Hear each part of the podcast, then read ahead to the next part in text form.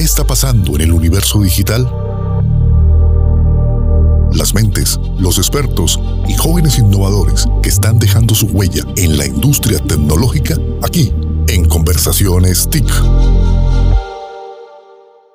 Empecemos este podcast con una confesión. ¿Acaso no estás de acuerdo con que un buen meme nos puede mover más vibras y emociones que un discurso elaboradísimo? Estos mensajes breves y generalmente irónicos son el auténtico telón de fondo de nuestra época. Pero no se trata solo de reírnos y compartirlos. Los memes llegaron a transformar la comunicación. Un podcast de vanguardia en el que exploramos las tendencias y descubrimos cómo la tecnología está moldeando nuestro futuro.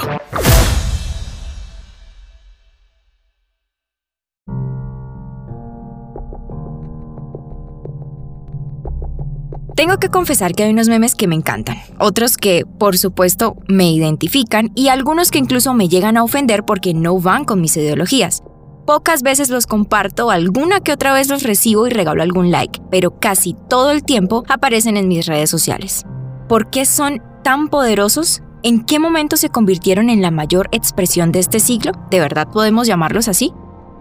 ¿Por qué estas imágenes, GIF y videos, a veces hechos con la menor estética posible, logran apoderarse de nuestra atención durante algunos segundos y hacer que pulsemos el botón de compartir? Vanguardia Podcast. Para este primer episodio de la cuarta temporada de Conversaciones TIC, tenemos como invitado al docente e investigador del Politécnico Gran Colombiano, Jaime Andrés Wilches, quien lideró un proyecto dedicado a estudiar el poder de los memes, de los aparentemente inofensivos memes. Jaime, bienvenido a Conversaciones TIC. Fernanda, muy buenos días, muchas gracias por la invitación y por esta excelente iniciativa que lidera Vanguardia. Jaime, bueno, yo me encontré con este análisis, con este reporte que me llegó a mi correo electrónico y dije, hay que hablar de este tema, que estamos invadidos de los memes todos los días, pero que muy pocas veces se dan estos espacios desde la academia para analizar qué es lo que está ocurriendo. Yo creo que nos vamos a saltar un poco la pregunta de de dónde, de qué son, de cuándo aparecieron y aterricemos un poco en la realidad del poder que han ganado hoy. ¿Por qué estamos bombardeados? Seguramente quienes nos están escuchando en este momento pueden estar también haciendo scroll en su celular y dando cualquier cantidad de likes a un montón de memes. Entonces, Jaime, quisiera que arrancáramos y nos aclares un poco cómo es que estas imágenes, videos, GIF han incidido en nuestra situación país. ¿De verdad tienen tanto poder? Cuéntanos un poco de cómo se dio ese estudio.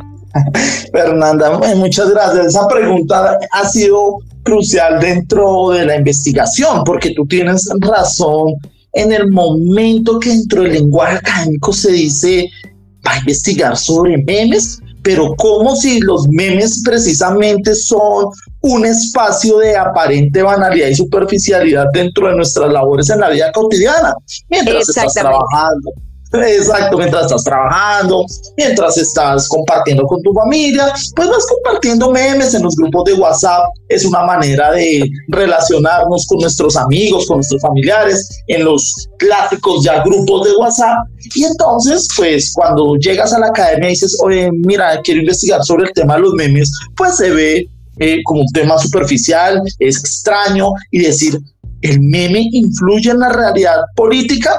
Pues Fernanda, evidentemente es así.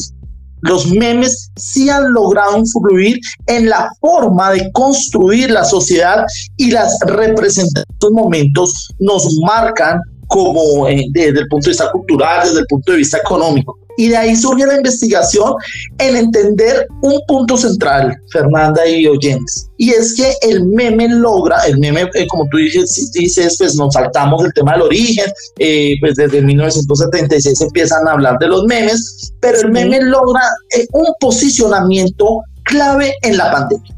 ¿Y por qué en la pandemia, Fernanda? Recuerda que nosotros estuvimos aislados, no había posibilidades de comunicación eh, cara a cara. Pero era, pero era quizá esa la forma de mantenernos conectados con las personas que teníamos lejos. Exacto. Y llega entonces el tema cotidiano de la conexión con, con las personas. Pero recuerda, Fernanda, lo que sucede el 21 de noviembre de 2019. Empieza... Nuestro estallido mundial Exactamente. Empieza el estallido social y aquí sucede un punto central. Cuando llega la pandemia, se creía pues que el, el estallido social se había apagado porque pues estábamos aislados y confinados en nuestras casas. ¿Y qué es lo que sucede? Todo lo contrario. Empieza un fenómeno de activismo digital a ser lo suficientemente fuerte y viral para entender que la protesta social y las reivindicaciones seguían su curso. ¿Y cuál fue el mecanismo? El mecanismo de una comunicación sintética, de una comunicación concreta, donde el mensaje logre llegar al especialista, pero también al ciudadano de a pie. ¿Y cuál es ese vehículo? Los memes. Y los memes pasan de ser una figura exclusiva de humor a una figura de reflexión política, de eh, rabia frente a la realidad, de ganas de protestar y esa manera de protestar empieza a ser a través de los memes y los memes como esas pancartas que nosotros veíamos de manera clásica en la vida pública. Y si quieres, Fernanda, más adelante lo hablaremos. Mira que eso ya ha tenido un impacto. Eh, analiza las marchas recientes eh, que han sucedido en Colombia y ya no tienen el mismo impacto porque el activismo digital a través de estos vehículos de comunicación ha terminado imponiéndose como una manera eh, otra manera de protestar. Protesto desde mi casa, protesto desde un meme y ya no es de un meme que solo da humor, sino un meme que da reflexión, pero hablaremos de eso más adelante para profundizar. Claro que sí, Jaime. Entonces quiero tomar uno, algo que dices es muy importante. Entonces estamos hablando de una conversación que va del plano virtual, del plano de Internet a la realidad, pero que en la pandemia se dio al contrario, pasó de la realidad de las calles al plano de Internet y estamos todo el tiempo en esta constante. Todavía tienen ese poder de ir y venir entre, el plano virtual y el plano real. Sí, en, en, efecto, Fernanda, eh, aprovecho aquí también para eh, hacer eh, publicidad. Em, esta semana publiqué un artículo en el portal razonpublica.com sobre el tema de la marcha de las mayorías. Y yo expongo que la, eh, la marcha de las mayorías y la marcha también de la izquierda o la derecha van a tener que replantear sus recursos. Hoy la gente, Fernanda, no tiene tiempo. Hoy estamos en una sociedad sin tiempo.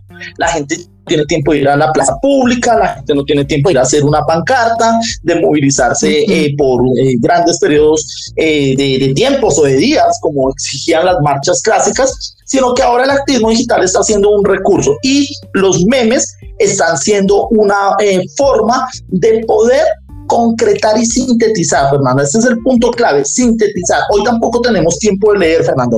Colombia, pues históricamente ha sido un país que no lee y aún hoy más no hay tiempo. No hay tiempo, tenemos que trabajar, tenemos que estar pendiente de la familia, tenemos que estar pendiente hoy de nuestra salud mental y los memes se han convertido en ese elemento sintetizador. Un meme no... Eh, eh, ¿Cuál es el poder de un meme, Fernanda? Que no, que no necesita explicación. Exactamente. ¿Cuál es, ¿Cuál es el poder de un meme, Fernanda? Que es, el, eh, que es un tema que todavía estoy estudiando porque me parece sorprendente. Fernanda, un meme no necesita derechos de autor. Cuando, cuando, tú, cuando tú mandas un meme o a ti te dio por hacer un meme y lo envías a tu familia y, después ves que el meme se hizo eh, viral en redes sociales, pues tú no sales a decir, ese meme es mío. No, nadie, el meme no tiene derechos de autor, no tiene propiedad intelectual, nadie dice este meme es mío. Eh, se ha hablado que hay bodegas, por supuesto, y que hay personas dedicadas a hacer memes, pero son personas que no les importan los derechos eh, morales eh, o de autor sobre esas producciones. Eso es un fenómeno maravilloso. maravilloso Fernanda. Y que, y que más, más que todo la viralidad, como lo estás diciendo, o sea, no es quien lo creó, sino el efecto que va a crear en las personas que lo comparten. Sí, y mira, Fernanda, que sucede, eh, estamos hablando, por supuesto, del estallido social y de eh, eh, la incidencia del meme como el nuevo lenguaje político, pero también veámoslo desde el ámbito cotidiano. Y, y, mira que el meme eh, digamos, escapa también al autor y a las personas que son de manera desafortunada víctimas del meme. Y eso sucedió recientemente con eh, la niña coreana, que eh, usualmente está también en, los stickers de WhatsApp. salió, sí. salió hace poco una noticia en la que la mamá le prohibió al mundo utilizar la, imagen de la niña. es de, de manera desafortunada, pues es imposible. Y mira que la gente pues también puede llegar a ser muy ácida dentro del ágora, dentro de la plaza pública, la gente eh, puede llegar a ser muy ácida, muy agresiva y cuando la señora eh, publicó pues esta noticia o este llamado, lo que hicieron fue responderle con memes de la niña. Entonces estamos ante una ágora que también puede ser desbordada, ¿no? Pero que es nuestro nuevo lenguaje político. ¿Cuál es ese límite? ¿En, qué punto o si nos arriesgamos a entrar a esta conversación tenemos que entender que, que definitivamente no hay ningún límite y hay que esperar que se dé la conversación como se dé? Uy, Fernanda, es un tema fuerte porque estaríamos en los límites. Es que la línea es muy delgada porque claro, tú puedes decir aquí hay un irrespeto a la persona, eh, sí, a una situación, y ya más adelante eh, podemos hablar sobre un fenómeno muy bonito y es cómo los memes han contribuido a la reflexión también con el caso de los feminicidios, mm, pero eh, si tú haces una legislación para prohibir memes, pues entonces ya empieza un debate muy fuerte sobre la libertad de expresión. Eh, mm, ¿Qué se debe hacer? Mm, pues eh, aquí dependemos de un concepto clave, Fernanda. Es educación mediática en los colegios, alfabetización informacional. Dos conceptos claves que son muy fáciles. Simplemente concientizar a los usuarios del poder que tienen y de la responsabilidad frente al uso de las tecnologías, que es como utilizar un carro. Cuando tú aprendes a manejar, no es solo aprender a manejar, es tener un tema de conciencia y de responsabilidad. Lo mismo sucede con los memes, con lo que está sucediendo con el fenómeno del ciberbullying en los colegios. Pues, ¿cuál es la mejor manera? Prohibiéndolos es un favor que se le, un muy flaco favor que se le hace a la sociedad, además que es un fenómeno desbordado. Aquí el tema clave es pedagogía, concientización y responsabilidad de cuáles son los memes y los límites de los memes y qué puedo compartir sin hacer daño al otro y sin, por supuesto, reproducir discursos de odio. Desde lo que has podido estudiar, ¿crees que ya estamos avanzando en ese tema o estamos definitivamente muy atrasados en, en esa cuestión que estás diciendo de la alfabetización? Mm, yo creo que estamos muy atrasados todavía. Eh, en Latinoamérica se está dando pasos ya decididos sobre el tema de la educación mediática como tú decías al principio de la entrevista, yo también soy de formación periodista, Fernando, y nosotros tenemos un gran problema y es que desde la academia ven al periodismo eh, de una manera despectiva y eso no, y, a los medios de manera despectiva y eso no nos permite en la academia hacer procesos de alfabetización mediática. Siempre se piensa el medio como algo banal y no se piensa el medio como un constructor determinante de la realidad. Y en los colegios pues tenemos que tener políticas de educación mediática porque es que en los colegios es donde se forma el ciudadano. ¿sí? Y eh, hablando de la protesta social, ¿quiénes son los que lideran también los memes del estallido social? Pues los lideran ciudadanos formados, ciudadanos de clase media, que empiezan a tener una visión del humor y de la sátira bien interesante que logra esa, eh, esa empatía frente a las luchas sociales. Entonces lo que necesitamos es en los colegios una concientización más fuerte sobre la incidencia que hoy tienen las tecnologías y sobre la incidencia que hoy tienen los recursos de la comunicación digital en nuestra forma de percibir la realidad.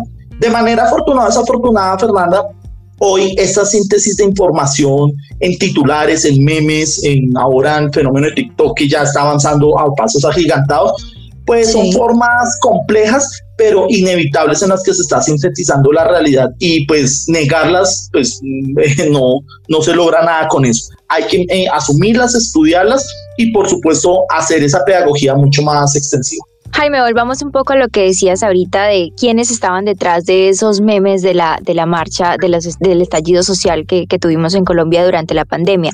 A la gente le encanta cuando se trata de Internet hablar de teorías conspirativas y todas estas grandes estrategias mediáticas, quienes están detrás.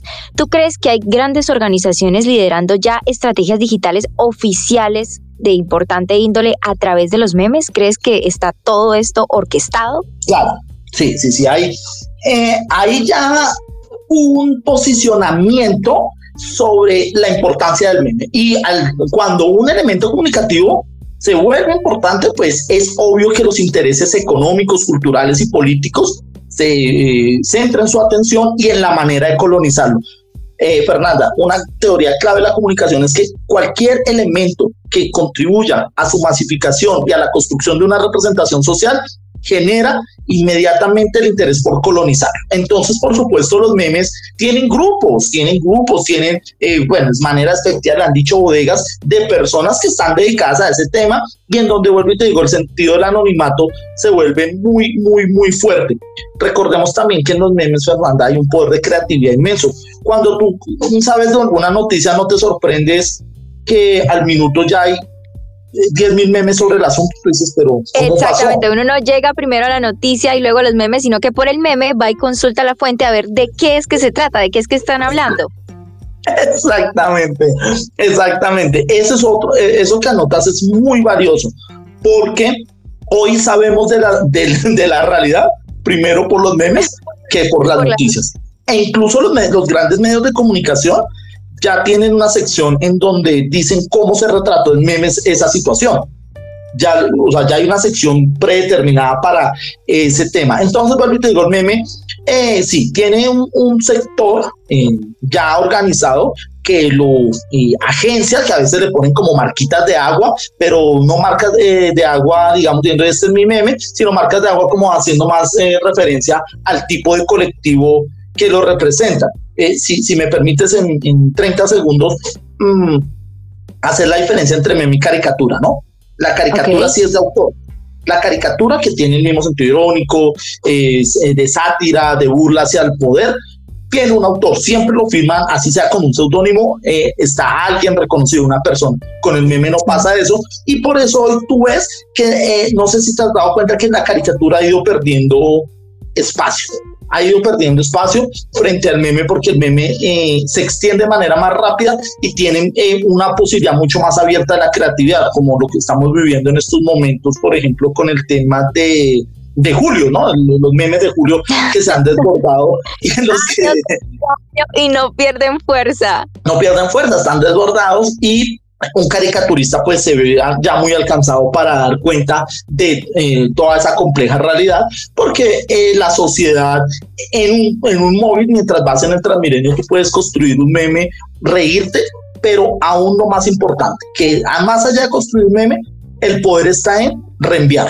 El reenviar es fundamental y eso es lo que le genera ese poder de viralización y que estamos en una comunidad del sentido valga la redundancia, del sentido común. Ya no podríamos hablar entonces de que, ay, no, pero es un meme, no tiene tanta importancia, de pronto es un tema banal, incluso una fake news, sino que de verdad están creando un discurso social, un discurso que está entrando en la agenda de, como dices, incluso de los medios. Sí, sí, sí. Mira, Fernanda, el meme se convierte en un camino a otra forma de comunicar, eh, de hacer pedagogía, ya lo hemos dicho, con el riesgo de extremar las luchas ideológicas, de quedar estatizados en la viralizadora, en el humor momentáneo. Pero el meme está dando cuenta de cuestiones fundamentales de la realidad y te agradezco porque me das paso para hablar de un tema muy delicado como el feminicidio. El grupo investiga eh, este, este trabajo, por supuesto, tiene un, un gran equipo entre se cuentan nueve mujeres que estuvieron aquí eh, dentro de este proyecto y ellas hacen un trabajo aparte muy interesante sobre cómo los memes también han servido para trabajar los temas del feminicidio. Y ya no es el meme chistoso, ¿verdad? Es el meme de reflexión, es el meme de, cuestionar el orden de las cosas, de lo que está sucediendo con esta tragedia que no ha logrado una política pública concreta. Y cómo el meme, pues, eh, o sea, si yo le envío a, por celular a alguien un tema, una lectura sobre feminicidios, no la va a leer, Fernando. Probablemente no. No lo va a hacer, no lo va a hacer. Pero cuando yo envío un meme contundente sobre lo que ha sido el tema de los feminicidios, la gente puede tener otro tipo de actitud. Recordemos que, claro, la palabra incluso meme suena chistosa, ¿no? Pero meme eh, significa memoria. Meme es memoria. Meme hace referencia a una función del cerebro, la memética, ¿no? Y esa función del cerebro es acudir y apelar al sentido común y al tema del recuerdo, al tema del recuerdo de ese sentido común que me permite activar rápidamente la comprensión de un tema. Jaime, ¿tú crees que así como estás hablando de este tema y de que los diferentes grupos sociales se han unido para hablar de este tema tan importante del feminicidio y para visibilizarlo más en el país y en el mundo, así deberían hacerlo los diferentes grupos sociales, ONGs, medios de comunicación y todo el que quiera enviar un mensaje? ¿Tenemos que unirnos a este discurso de los memes? ¿Ya no hay marcha atrás? Sí, es una herramienta muy interesante, pero con una postdata aquí. Eh, no es solamente hacer el meme, porque el meme queda en la inmediatez y en el furor del acontecimiento. Por supuesto que ese furor y esa inmediatez tiene que ser concretada en decisiones de políticas públicas, de reingeniería institucional, de conciencia masiva sobre la necesidad de cambio. Ahí las organizaciones, el meme es una herramienta, pero no se puede quedar solamente en la comprensión instantánea. Genera herramienta para producir cambios. Y creo que se corroboró Fernanda, porque el estallido social a través del activismo digital y de la viralización de los memes de cuestionamiento frente al gobierno anterior dieron como resultado, no se puede hacer una comprobación exacta y científica, pero sí fue un factor determinante para que hoy eh, haya otro tipo de gobierno con otro tipo de ideología. Recuerda también que, eh, Fernanda, que en estos momentos que tenemos un gobierno de otra ideología, el sector de la oposición está haciendo, eh, eh, eh, está haciendo uso de los memes. Claro, como forma de crítica, porque ellos dicen, claro, ellos como ellos lo hicieron, les funcionó, nosotros también vamos a probarlo para precisamente hacer oposición con las mismas herramientas y estrategias. Que eso también tiene los peligros, que desembocan discursos de odio, estereotipos, fake news, pero son riesgos asociados a la masividad de un elemento comunicacional que sucede con cualquier otro elemento. Eso tampoco es exclusivo de los memes ni culpa de ellos. Jaime, bueno, y para terminar, y muchas gracias por compartir todas estas apreciaciones de las investigaciones que has hecho, ¿hacia dónde vamos con los memes? ¿Qué es lo que va a pasar con esto? Con los memes vamos hacia la necesidad de un nuevo paradigma en la educación de una nueva forma de entender procesos de conocimiento y de comprensión de la realidad. Eso es lo primero. Ah, con los memes vamos hacia una concientización generalizada de los, de los límites y del trabajo fuerte que se tiene que hacer con la ciudadanía de los discursos de odio, de las fake news y de la desinformación. Hacia allá vamos. Y con los memes vamos hacia la creatividad que está aún por venir de nuevas formas de expresión. Ya como tú ves, pues en la comunicación hay un, tema también de relevo generacional bastante fuerte. Eh, Facebook, eh, pues ya nadie lo utiliza, Instagram está en, su apogeo eh, y ahorita las tendencias están en Twitter y TikTok, donde pues seguramente pues en unos años van a ser reemplazadas por otro tipo de estrategias informacionales pero aquí hay que tener en cuenta eh, este punto y es el tema de la, eh, de la educación y sobre todo de evitar eh, los falsos reduccionismos, como por ejemplo decir Fernanda que hoy el tema de los memes de Twitter o de TikTok es utilizado por la generación millennial no centennial. Eso es mentira. Eso ya está eh, desvirtuado. Hoy estos elementos ya, e incluso ya salió un reporte reciente en el que dice que eh, la, eh, la, mayoría de usuarios de TikTok son, son de personas de más de 35 años. O sea que ya hay una, un fenómeno en el que nos está abocando a que pensemos estos elementos dentro de la construcción de ciudadanía, dentro del lenguaje político y como elementos orientadores de decisiones públicas. Despreciarlos es hacer mal la tarea. Eh, hay que tomarlos, estudiarlos y por supuesto ustedes que hacen este trabajo desde los medios, empezar a explorar esas posibilidades para que abramos el diálogo y así sea mucho más fácil tener sistemas de control que no signifiquen represión ni eh, negación a la libertad de expresión. Bueno, Jaime, muchísimas gracias por compartir todos estos datos tan valiosos y por supuesto que sirva para justamente lo que estamos hablando y es que se pueda ampliar esta conversación que tiene tantas aristas en la web y en los diferentes portales y canales digitales que tenemos en Vanguardia. Jaime, muchas gracias y esperamos tenerte nuevamente aquí en Conversaciones TIC. Muchas gracias, Fernanda. Eh, encantado de estar en este espacio muy dinámico y espero que sigan con esta gran iniciativa porque también vivimos una época muy interesante y es que estos, estos espacios de podcast siempre eh, uno dice, ah, ¿quién, ¿quién me escucha? ¿Quién me, sí, quién estará eh, parándome bolas? hay personas que en algún momento te escuchan y puede transformar también su visión de la realidad. Ese es el aporte y la, eh, las grandes ventajas que tiene nuestra revolución de la comunicación digital. Que mientras hacen sus labores y como dices, que no tenemos tiempo, escuchen este podcast y aprendan un poco más de esos memes que comparten día a día. Exacto, así es, Fernanda. Muchas gracias, Jaime. Chao. Chao, Fernanda. Vanguardia Podcast.